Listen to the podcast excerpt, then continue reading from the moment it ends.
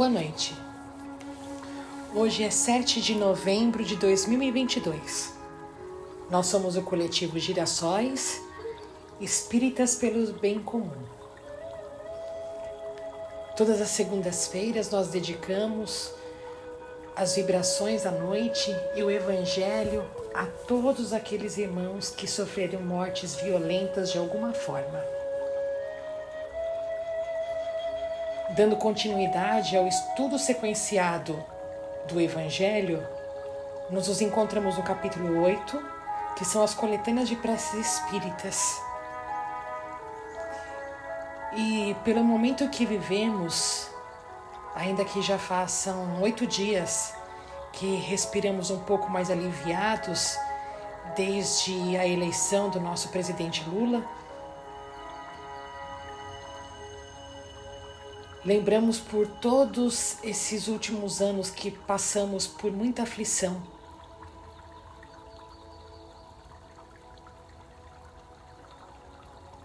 Por muito medo, muita angústia.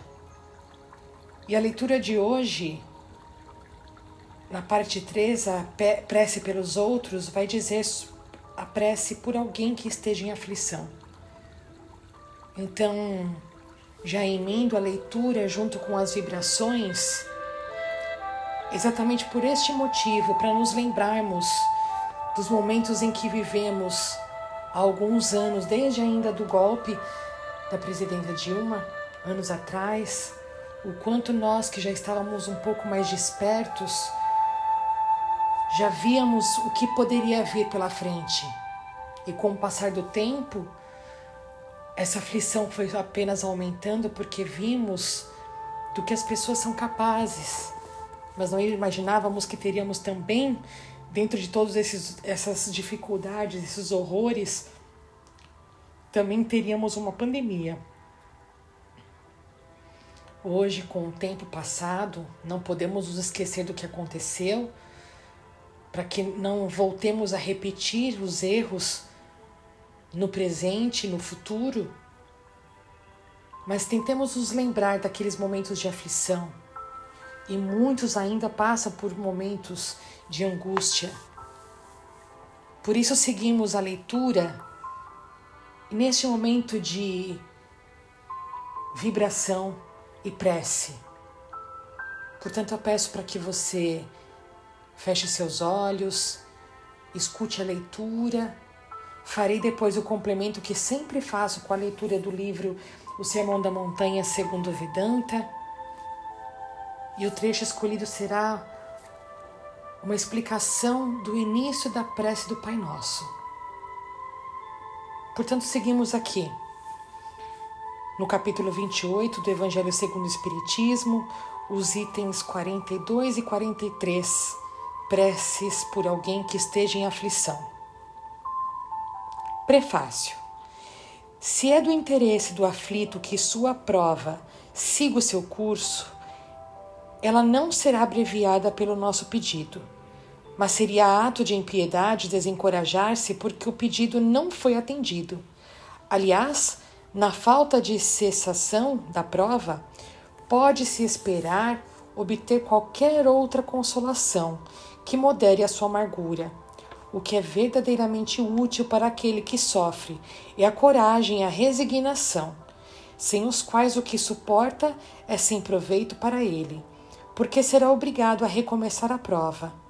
É, pois, para essa finalidade que é preciso, sobretudo, dirigir seus esforços, seja em apelando aos bons espíritos em sua ajuda, seja em reerguendo por si mesmo o moral do aflito por conselhos e encorajamentos seja, enfim, em o assistindo materialmente, se for possível.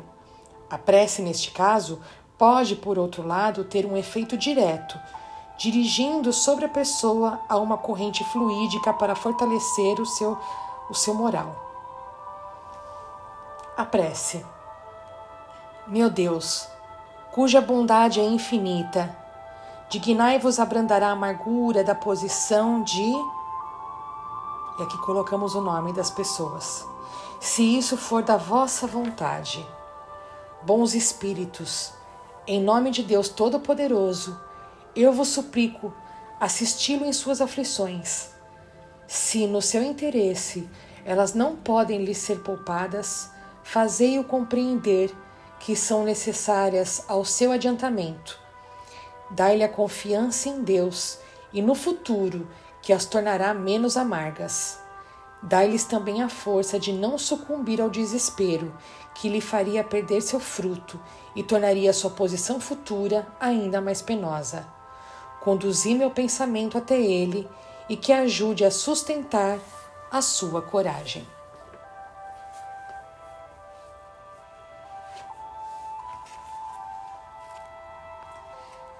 E no complemento do outro livro, a oração que começa Pai Nosso, com isso Cristo nos ensina a pensar em Deus quando rezamos. Para a maioria de nós, Deus, como ser impessoal, é abstrato demais para que se possa meditar nele. Trata-se de uma ideia, ao que parece, enquanto sentimos que somos carne e sangue, carregados de emoção e desejos. Por isso, como vimos anteriormente, Cristo, à maneira de outros grandes mestres espirituais, dá ênfase à via da devoção, em que se adora a Deus como um ser pessoal, a fim de que possamos amar o Senhor com todo o nosso coração, alma e mente conforme Cristo deseja que o façamos. Precisamos considerá-lo como nos pertencendo de verdade. E, para que isso aconteça, é preciso que nos relacionemos definitivamente com Ele. Também no plano divino existem os, as diferentes manifestações do amor que se encontram no plano humano. Certa prece hindu diz: Tu és a nossa mãe amada, tu és o nosso pai compassivo, Tu és o nosso amigo verdadeiro, o companheiro constante. Tu és o nosso único tesouro e a nossa única sabedoria. Tu és tudo que existe em nós. Impõe-se que comecemos com um relacionamento específico com Deus. Mais tarde chegaremos à compreensão de que Ele é tudo o que somos. De acordo com os mestres hindus do Bhakti Yoga, Há cinco tipos de relacionamentos com Deus. Primeiro, o relacionamento entre a criatura e o Criador. Segundo, entre o servo e o mestre, ou o filho e o pai. Terceiro, entre o amigo e o amigo com A maiúsculo. Quarto, entre pai e o filho com F maiúsculo. E quinto, o relacionamento entre, entre a esposa e o esposo com E, com e maiúsculo, ou entre a amante e o amante com A maiúsculo. O quinto relacionamento não é exclusivo da adoração hindu, porque os cristãos também estão de longa data familiarizados com ele. Os devotos hindu, hindus adoram Krishna criança, os cristãos adoram o menino Jesus. Irmão Lawrence via-se a si mesmo, primeiramente, como um servo do Senhor. As freiras católicas consideravam-se noivas de Cristo chegando até a usar aliança para caracterizar esse estado. O próprio Cristo ensinou o comportamento de amizade com Deus. Disse ele a seus discípulos em João 15: Sois meus amigos, se praticais o que vos ordeno. Por isso, não mais vos chamo de servos, mas chamo-vos de amigos, porque tudo quanto ouvi de meu Pai eu vos dei a conhecer. Na oração do Senhor, entretanto, e em muitos outros dos ensinamentos do Cristo, é nos dito para pensar em Deus como nosso Pai, a quem devemos olhar em parte com reverência, mas principalmente com confiança, absoluta fé e amor. Estamos sob a sua proteção, estamos salvos com Ele.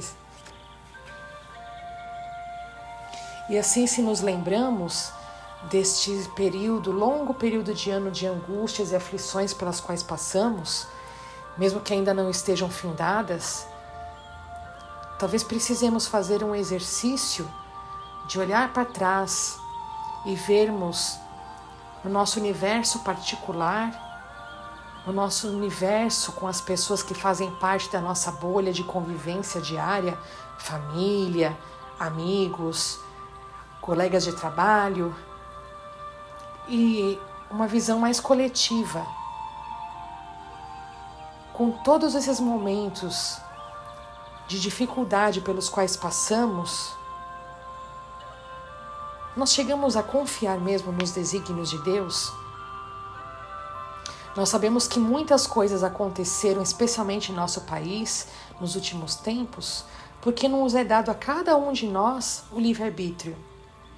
E há pessoas que comandam este país em todas as esferas, desde a municipal até a federal, e outros tantos órgãos, a justiça, entre tantas outras, o poder legislativo, executivo, judiciário, mas que são feitos por pessoas e essas pessoas que tomam decisões pela população.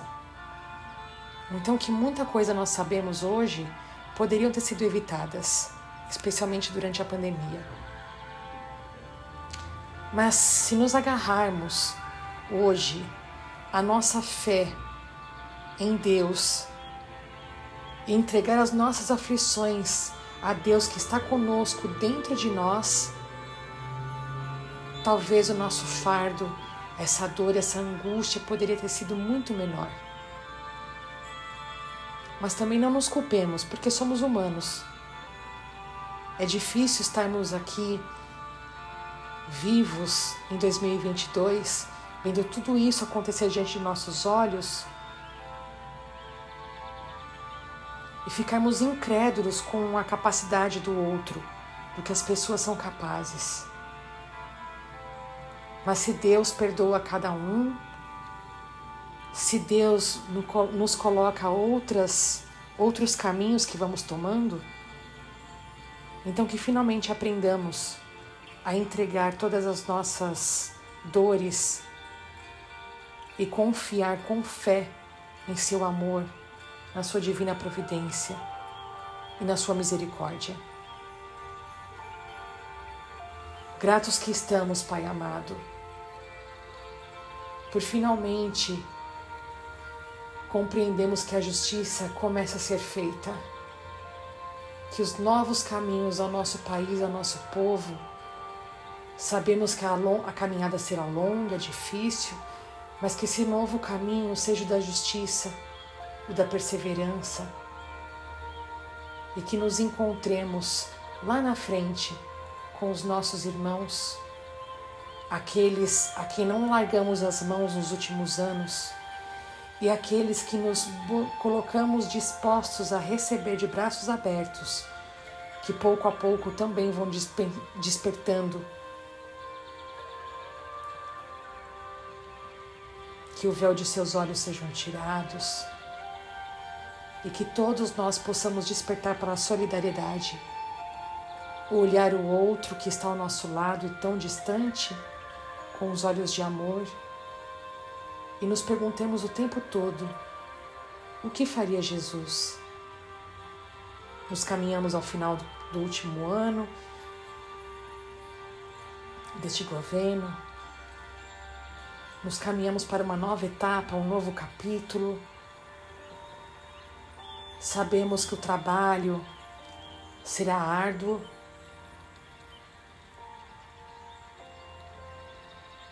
mas já estamos mais prontos, dispostos, experientes, de mente e corações abertas, e nos colocamos à disposição da espiritualidade amiga, para que Jesus, nosso Mestre, Deus, nosso Pai, façam de cada um de nós o seu instrumento de amor, de luz e da boa nova. Que assim seja. Nós agradecemos imensamente a sua companhia em todas as noites durante os últimos anos. Agradecemos por apreciarem o nosso trabalho.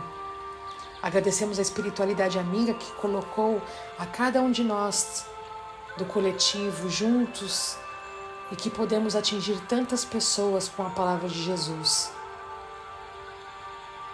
E a você que nos ouve, desejamos uma boa noite de descanso e uma excelente semana.